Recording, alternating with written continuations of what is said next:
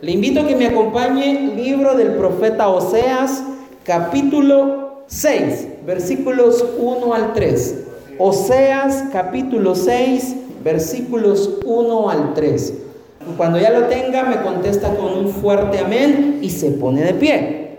La palabra del Señor dice de la siguiente manera, venid y volvamos a Jehová, porque Él arrebató y nos curará hirió y nos vendará, nos dará vida después de dos días. En el tercer día nos resucitará y viviremos delante de Él y conoceremos y proseguiremos en conocer a Jehová como el alba está dispuesta a su salida y vendrá a nosotros como la lluvia, como la lluvia tardía y temprana a la tierra. Amado Señor, en esta mañana estamos delante de tu presencia, Padre, dándote gracias porque tu palabra viene en el momento justo y oportuno a nuestras vidas. Señor, gracias en esta mañana porque sabemos que tú tienes el control de cada área de nuestro ser, de cada área de nuestra vida, Señor. Te pedimos en esta mañana, te suplicamos, Señor, en esta mañana, que seas tú abriendo nuestro corazón, que seas tú abriendo nuestro entendimiento, Señor, para captar y comprender y retener en nuestro corazón lo que tú tienes para cada uno de nosotros en esta mañana. Padre, que tu palabra cumpla en esta mañana el propósito con el cual será predicada, Señor. Gracias en el nombre de Jesús. Amén y amén. Puede tomar asiento, amado hermano. Y esta mañana, por sobre todas las cosas, yo quiero que usted por lo menos se quede con esto, que usted y yo debemos de alabar a Dios, ya que el amor y el sacrificio de Cristo por nosotros nos ha restaurado. Y esta mañana vamos a hablar acerca de un amor que restaura. Un amor que restaura. Dígale al que tiene la par, tienes un amor que te restaura. Usted y yo tenemos un amor que va más allá y que nos restaura. Y ese amor es el amor de Cristo. Se dice que el amor es un sentimiento. ¿Usted qué opina? ¿Cree que el amor es un sentimiento? El amor es un sentimiento, así dicen los entendidos en la materia. Pero la palabra del Señor nos demuestra que el amor principalmente es una decisión. Usted decide amar, usted decide amar a la persona que tiene a la par, odiarla. Es una decisión. El amor es una decisión, también es una elección. ¿O a usted lo obligaron a casarse con la esposa que tiene? No, ¿verdad? Usted decidió amarla y usted ha decidido elegirla. También el amor es una acción. El amor es acción. ¿Por qué? Porque va a procurar siempre el bienestar de la otra persona. Usted ama a sus hijos, va a procurar el bienestar de sus hijos. Usted ama a su esposa, a su esposo, usted va a procurar el bienestar de su pareja, de la persona con la cual Dios lo ha unido. Y usted y yo vemos claramente que el ejemplo más hermoso de un amor sacrificial, el ejemplo más hermoso de esa decisión, de esa elección y de esa acción es el amor de Dios por toda la humanidad. Es el amor de Dios por usted y por mí al enviar a su Hijo a pagar el precio por nuestro rescate, al enviar a Jesucristo a morir en la cruz para que usted y yo podamos tener vida, podamos conocerle, podamos tener esperanza, podamos tener aliento, podamos tener fuerzas cuando nos sentimos débiles. Ese es el ejemplo más grande de amor, de ese amor que restaura. Y el amor que restaura es Cristo. Es esa sangre que Él derramó por nuestros pecados, que nos libra del poder de la muerte y nos libra del poder del pecado. Porque cuando estábamos en Cristo, estábamos viviendo en la oscuridad, estábamos viviendo a lo que usted y yo creíamos que era lo correcto o lo que era bueno. Pero cuando venimos a Cristo nos damos cuenta de nuestro gran error, de cómo estábamos yendo directo a una muerte y a una condenación eterna. Pero Cristo nos da la respuesta, Cristo nos da esperanza y su sangre nos libra de ese poder de la muerte y del poder del pecado. No hay otro camino, no hay otra opción. El profeta Oseas, con su mensaje y con su vida, como ejemplo, nos muestran cuán grande y cuán inmenso es el amor de Dios para con toda la humanidad infiel y pecadora que se aleja de Dios, incluidos usted y yo que estamos aquí esta mañana. Porque podemos estar aquí reunidos, podemos estar glorificando a Dios, pero viene el pecado, viene un pensamiento y nos hace perder nuestro objetivo que es Cristo. La historia de Oseas es una historia de amor. ¿Por qué? Porque al profeta Dios le dice, toma una mujer pecadora y tendrás hijos de pecado, porque tu esposa o tu mujer serán el ejemplo para Israel.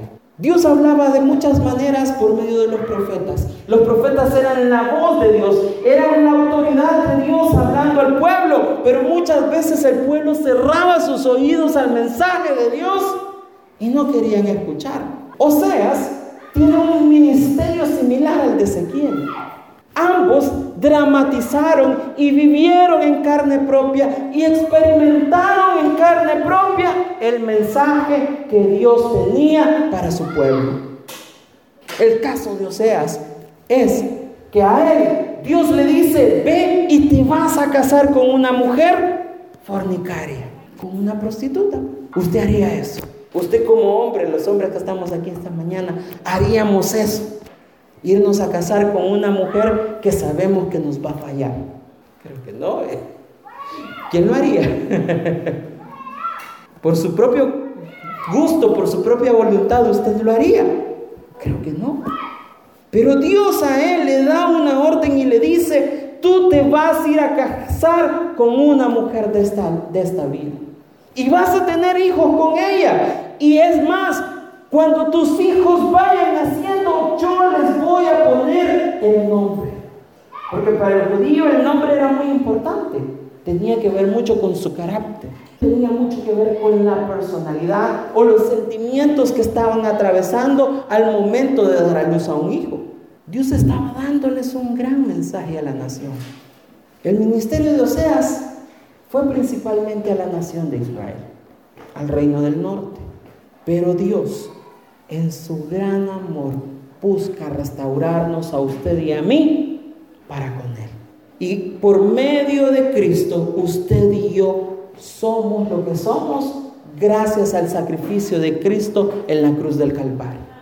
Usted y yo podemos decir esta mañana que estamos en pie gracias al gran amor de Cristo para restaurar nuestras vidas, para restaurar nuestra comunión con Él y para morar con Él por la eternidad. Lo único que usted y yo tenemos que hacer es tratar de mantenernos en fidelidad a ese amor, corresponder a ese amor que Dios ha dado a cada uno de nosotros con nuestra fidelidad, con nuestro servicio, con nuestra devoción, con nuestra persistencia de estar constantemente viniendo a la presencia de Dios. Esta mañana yo quiero compartirle tres principios bíblicos que nos enseñan la importancia de ese amor tan especial que nos restaura. Cuando usted y yo venimos a los pies de Cristo, y, somos perdonados y somos restaurados en Él, ese amor nos hace reconocer nuestras necesidades y volvernos al Señor de todo nuestro corazón. Versículo 1 del capítulo que estamos leyendo dice, venid y volvamos a Jehová, porque Él arrebató y nos curará, hirió y nos vendará. La, versión nueva traducción viviente dice, vengan, volvámonos al Señor. Es cierto que Él nos ha hecho pedazos, nos ha desbaratado, pero volvámonos a Él porque Él nos va a restaurar, nos curará. Oseas es el primero de los doce profetas menores. Y su nombre significa salvación. Su ministerio de profeta estuvo dirigido principalmente al reino del norte. Y que en su profecía él dice, y él lo menciona como Efraín, y era la tribu más grande de las diez que se separaron, la más numerosa.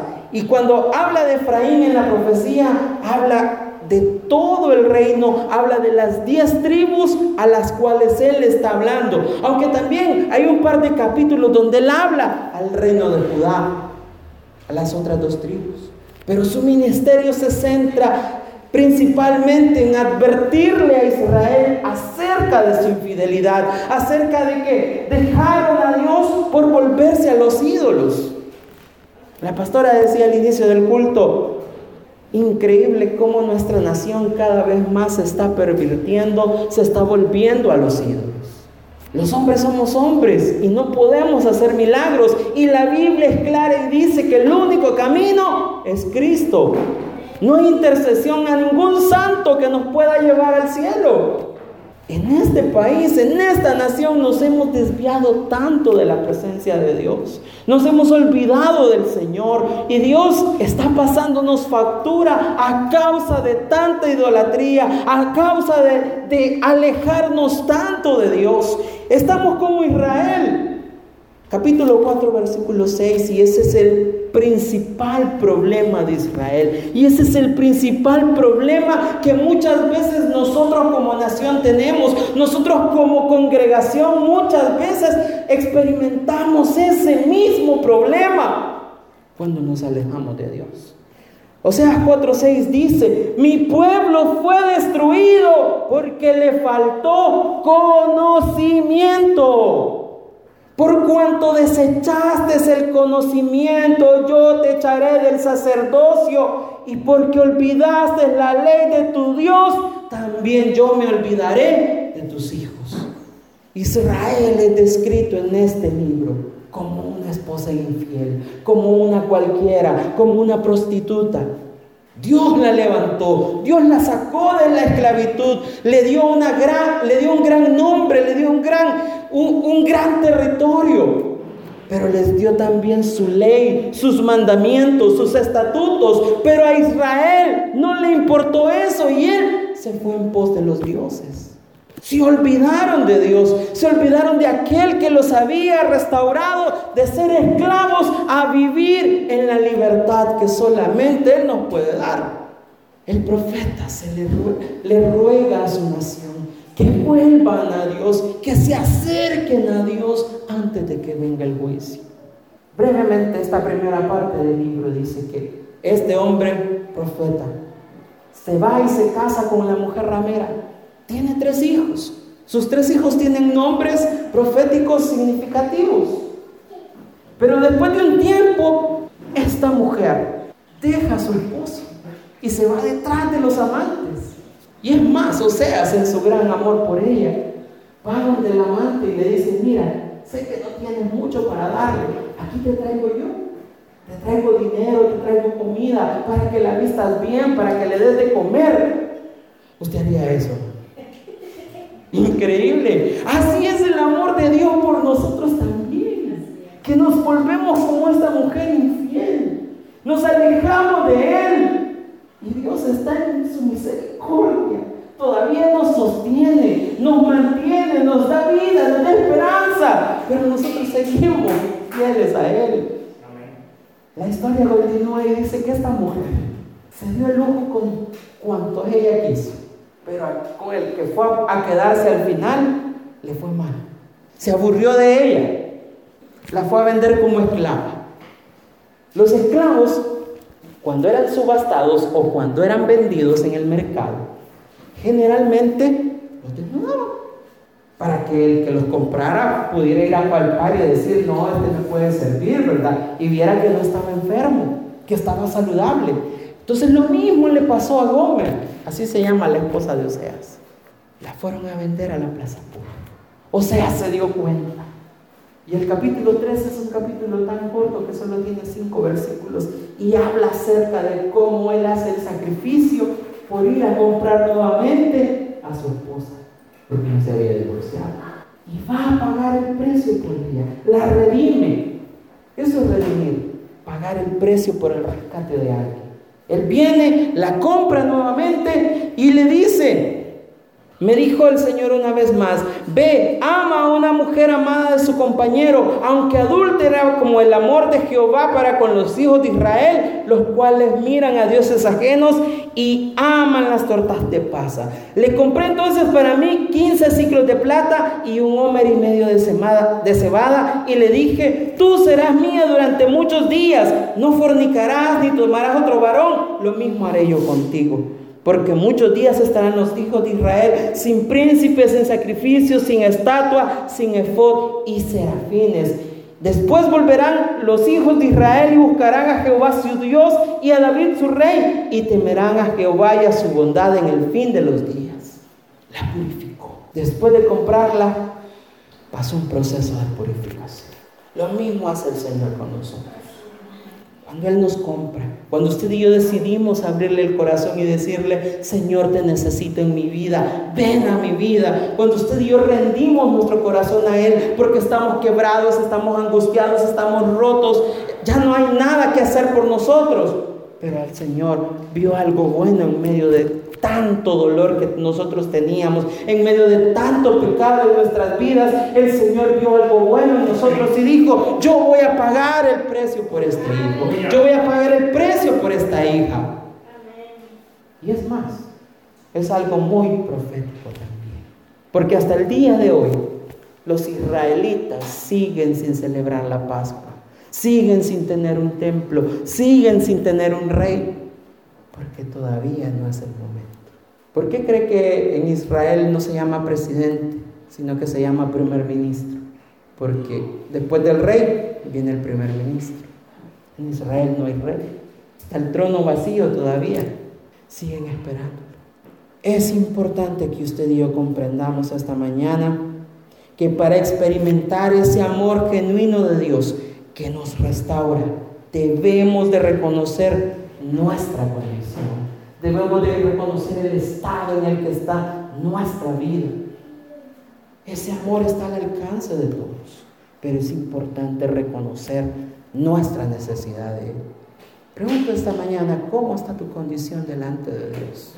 ¿Estás triste? ¿Estás roto? ¿Estás afligido? ¿Estás angustiado? ¿Estás desesperado? Ya no hay qué hacer. Ya no encuentras solución a tantas dificultades que se te ponen en el camino.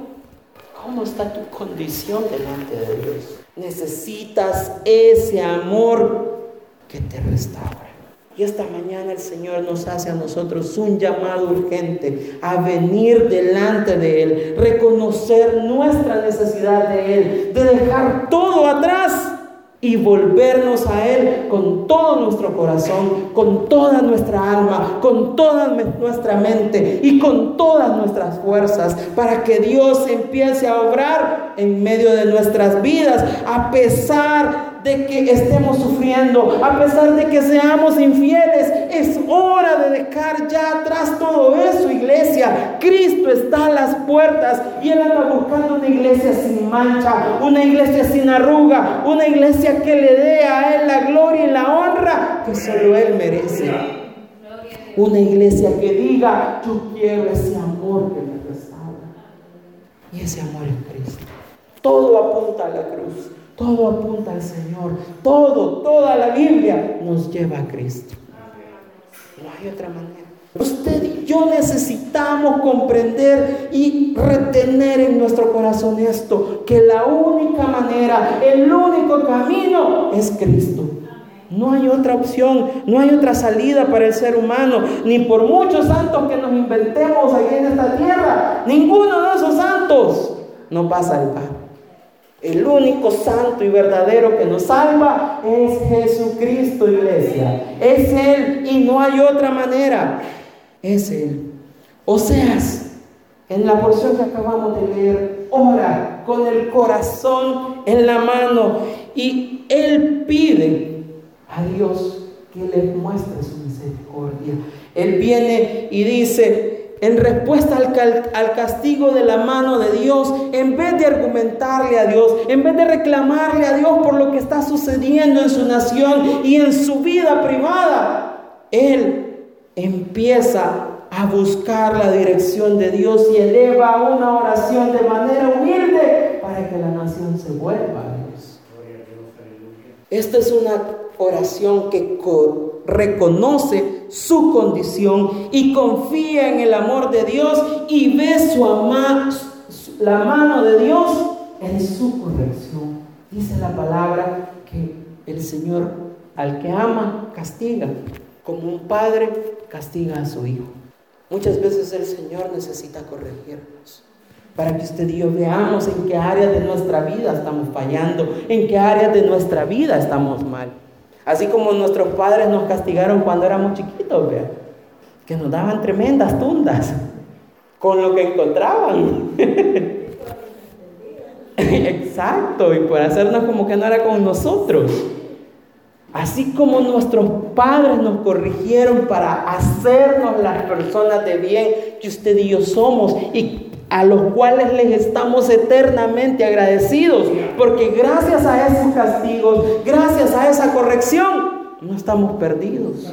No estamos tres metros bajo tierra, quizás. Estamos aquí en este lugar porque usted y yo fuimos sabios a la voz de nuestros padres terrenales. Cuando Dios viene y nos castiga y nos reprende y nos exhorta, Él también nos está haciendo entender que hay áreas de nuestra vida que necesitan nuestra urgente atención para ser corregidas. En lugar de protestar y de reclamarle a Dios y decirle, ¿por qué me estás castigando? Digámosle al Señor, gracias porque nos castigas. Amén. En segundo lugar, su amor nos restaura para vivir en su presencia. Versículo 2 dice, nos dará vida después de dos días. En el tercer día nos resucitará y viviremos delante de Él. Aparte de que es un, un texto muy profético que habla acerca de la resurrección de nuestro Señor, también nos invita a nosotros a pensar en el momento justo en que Dios nos rescató. Y cuando nos rescató, nos dio vida, nos dio esperanza y nos da el privilegio de tener vida eterna juntamente con Él. Nos da ese privilegio. Y esa es nuestra esperanza, al igual que Israel, que el Mesías ha de venir aún a ellos y les regará y les devolverá la vida, levantándoles de nuevo. Israel aún no ha sido levantada de nuevo del todo. Es un remanente el que está instalado en ese lugar. Pero Israel tiene que volver a unificarse como nación para cumplir todas las promesas que Dios le ha hecho a ellos. Y eso va a suceder en el futuro. Aún no es el tiempo. Es el tiempo de la iglesia. Y la iglesia también necesita ser regada, necesita ser llena de la presencia del Señor, llena de ese amor que los restaura y que les da vida sin importar cuál ha sido la condición, amado hermano, que usted ha tenido que pasar, la situación o el proceso, la circunstancia que usted está viviendo en este momento, sin importar todo eso, Cristo lo está esperando para sanar sus heridas, para limpiarle, para restaurarle, para darle vida y para darle esperanza en Él. Y nos dará vida después de dos días. Y al tercer día nos resucitará. Y viviremos delante de Él. Viviremos en su presencia. Cristo nos ha dado vida para vivir en su presencia cada día de nuestras vidas. Para que cuando Cristo te rescate, para que cuando Cristo te saque de la muerte en la que estabas y te dé vida, tú seas testimonio para aquellos que están a tu alrededor. Para que todos aquellos puedan ver cuán grande y cuán poderoso y cuán hermoso y maravilloso es el Dios al que usted alaba, al Dios al que usted viene a adorar cada vez que nos reunimos en este lugar. Ese Dios que se mantiene fiel a pesar de que usted y yo nos alejamos. A pesar de que usted y yo hacemos caso omiso de su llamado y estamos le dándole largas, dándole largas, otro día, hoy no, hoy no, y así nos vamos, nos vamos, nos vamos, alejando de Dios. Pero esta mañana el Señor está extendiendo esos brazos de amor para todos los que estamos aquí. Porque si usted reconoce su condición y su necesidad de Él, Él le va a dar vida para que usted pueda estar delante de su presencia siempre. Sin importar los problemas, sin importar las circunstancias, sin importar lo que esté pasando a nuestro alrededor, usted y yo vamos a vivir delante de la presencia de Dios. Y usted ha estado experimentando eso de parte de Dios. Cada vez que usted toma su Biblia y lee un capítulo, cada vez que usted toma un tiempo para buscar de la presencia de Dios en su hogar, usted está recibiendo vida de parte de Él para vivir en su presencia. Cuando Oseas proclamó estas palabras, lo hizo en una completa confianza y en el poder de Dios para restaurar. Aquí encontramos también una sombra de la profecía de la resurrección de Cristo. ¿A los cuántos días resucitó el Señor? A los tres días. En la cruz Jesús fue arrebatado y fue herido por nosotros. Pero al tercer día, Él también fue gloriosamente resucitado por aquel que y fue resucitado para que usted y yo también podamos tener vida en Él, podamos tener esperanza en Él, podamos tener consuelo en Él. Ya han sido quizás muchos días los que, usted y yo hemos estado lejos del Señor. Ya esos días ya no tienen que venir a nuestra mente ni a nuestro corazón. Ya es tiempo de que usted y yo nos volvamos a Él con todo nuestro corazón.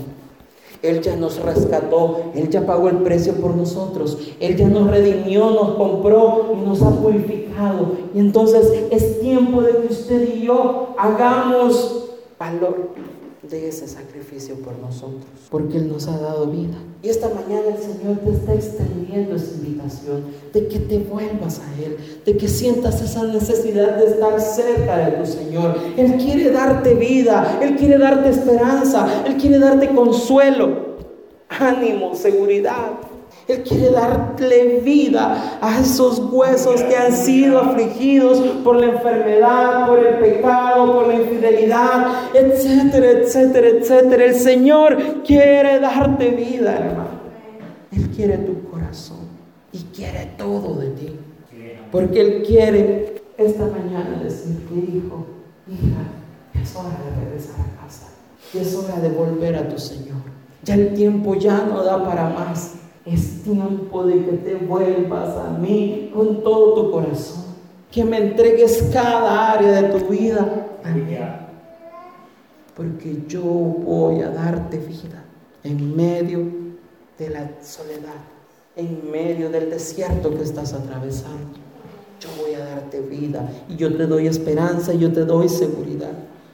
Te voy a restaurar para que vuelvas a mis caminos y vivas en mi presencia el resto de tus días, dándome gloria, dándome honra, dándome alabanza, solo a mí. Y la buena noticia de la mañana es esta. El mismo poder que resucitó a Jesucristo al tercer día es el mismo poder que viene a ti para darte vida. Los pecadores que estaban muertos, los que estaban sin esperanza, pero reconocen esa necesidad que tienen de Dios. Él les da luz, les da vida y los revive y los restaura por el poder de Dios. Porque ya es tiempo de que vivas en su presencia. Te ha restaurado, te ha dado vida, te ha dado una nueva oportunidad que tú le des gloria, honra y alabanza solo a Él. En tercer lugar, te esforzarás por conocer a tu Señor. Versículo 3. Y conoceremos y, y, proseguiremos en conocer a Jehová, como el alma está dispuesta a su salida, y vendrá a nosotros como la lluvia, como la lluvia tardía y temprana a la tierra. Debemos saber también que cuando nos esforzamos por seguir conociendo cada día más al Señor, Él nos bendice, Él nos da esperanza, Él nos da ánimo, Él nos da fuerzas en cada área de nuestra vida en la que a veces flaqueamos, en la que a veces le fallamos. Él nos va a dar vida. Nuestra comunión con Él, nuestra búsqueda por seguir creciendo en Él no debe solamente limitarse al culto, no solamente debe limitarse a ser de manera superficial, sino que debe de ser una búsqueda íntima, una búsqueda hasta que nos doble, hasta que nos llene. Esforcémonos cada día. Le animo a que cada día sigamos esforzándonos en buscar de la presencia del Señor. Se nos va a acabar el mes de y oración, pero si usted quiere seguir buscando a Dios todas las madrugadas, hagámoslo iglesia, esforcémonos. Dios nos va a dar vida en medio de eso.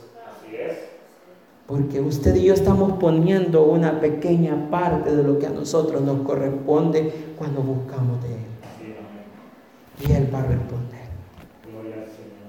Es en el tiempo de Dios. Para hacer una buena sopa usted necesita hacerla con tiempo, ¿sí o no? Cuando usted quiere disfrutar de un buen café, lo hace con tiempo. Pero cuando andamos apurados, como todos nuestros días, cafecito instantáneo y sopa instantánea, ya estamos hechos. Pero la comunión con Dios no es de esa manera. Es una relación íntima. Es una relación cercana. Como decíamos el jueves en la enseñanza, la oración es un acto de comunicación. Es comunicarse. Así como usted se comunica con su pareja, con su esposa, con su esposo, todos los días. De esa misma manera, usted y yo vamos a crecer en el Señor, comunicándonos con Él todos los días. Cuando nos esforzamos en conocer al Señor, especialmente a través de su palabra, Él se revela a sí mismo hacia nosotros porque es necesario que el que se acerca a Dios crea que le hay. Así lo dijo el apóstol Pablo. Porque todo aquel que se acerca a Dios es necesario que crea que hay un Dios todopoderoso. Y usted y yo somos personas que creemos en un Dios poderoso, en un Dios que no se queda con nada, en un Dios que nos devuelve mucho más de lo que nosotros le damos. Y esta mañana el Señor desea tener un encuentro personal contigo. Él está tocando a la puerta de tu corazón y te está diciendo, hijo, es hora, hija, es hora. Tengamos intimidad, tengamos comunión. Acércate. Yo estoy presto a escuchar tu oración. Yo quiero hacer con tu vida cosas que no te imaginaste que ibas a hacer. Pero necesito que estés íntimamente cada día conmigo. Él le llama esa mañana por su nombre y le dice, hijo, es hora de que tú y yo tengamos una cena romántica. Ven, tenemos que hablar. Así como cuando usted invita a su pareja o su esposa o a su esposo a una cena romántica. Prepara la mesa, prepara las sillas, prepara el ambiente romántico con velas. Usted prepara la mesa, prepara las sillas y le hace la invitación a su esposa. Pasan una velada tranquila, una, una velada romántica, conociéndose más, siendo más íntimos, siendo esos mejores amigos que han sido por tanto tiempo. Y el Señor te está diciendo en esta mañana, yo he preparado la mesa. Y quiero que vengas a sentarte a mi mesa. Luis, es hora de que vengas a mi mesa. Vamos a platicar. ¿Qué vas a hacer? Carmencita, ven a la mesa del Señor. ¿Qué vas a hacer? ¿Lo vas a dejar con la invitación? ¿Lo vas a dejar plantado? ¿O vas a tomar la decisión de venir a Él? De acercarte a Él. Solo van a ser Dios y tú. Nadie más. Nadie más tiene que saber lo que ustedes van a hablar. Lo que el Señor te va a decir. Lo que el Señor te está diciendo en esta mañana. Solo tú sabes lo que el Señor te está hablando en esta mañana. Pero la mesa está preparada. Es hora de aceptar la invitación. Pero si tú decides dejar la mesa vacía sobre y dejar al Señor ahí y tú te vas por tu camino, te va a pasar como Israel. Y ya lo leímos, mi pueblo se perdió por falta de conocimiento. Tú decides. Por último, intentamos huir de Dios y ahogar nuestras desgracias en tantos placeres, en alcohol, en drogas, en sexo, otros en comida, comer y comer y comer, otros en comprar. Tratamos de llenar ese vacío que nadie más puede llenar con los placeres del mundo. Pero ese vacío únicamente lo puede llenar Cristo en tu vida. No hay otro camino. Y el amor de Dios está ahí. Y ese es el verdadero amor que restaura tu vida. O sea, al final restauró la vida de su esposa. Ya la Biblia ya no dice más nada de ella, porque la restauró. Le dio vida, le dio esperanza, le dio un nombre, le dio un hogar y le dio felicidad. Y el Señor esta mañana te dice, hijo mío, ven, ven, es hora. La invitación está abierta. Cierre sus ojos en esta mañana, ahí donde está. Y dele gracias a Dios. Le voy a pedir que clame, que ore ahí en silencio. Y Dios está ministrando su vida y su corazón en esta mañana. Los placeres de este mundo no llenan ese vacío que solamente Cristo puede llenar. Con ese amor incalculable, con ese amor tan especial que restaura nuestras vidas, que nos limpia, que nos transforma, que nos da vida por medio del sacrificio de Cristo por nosotros. Y Cristo es el único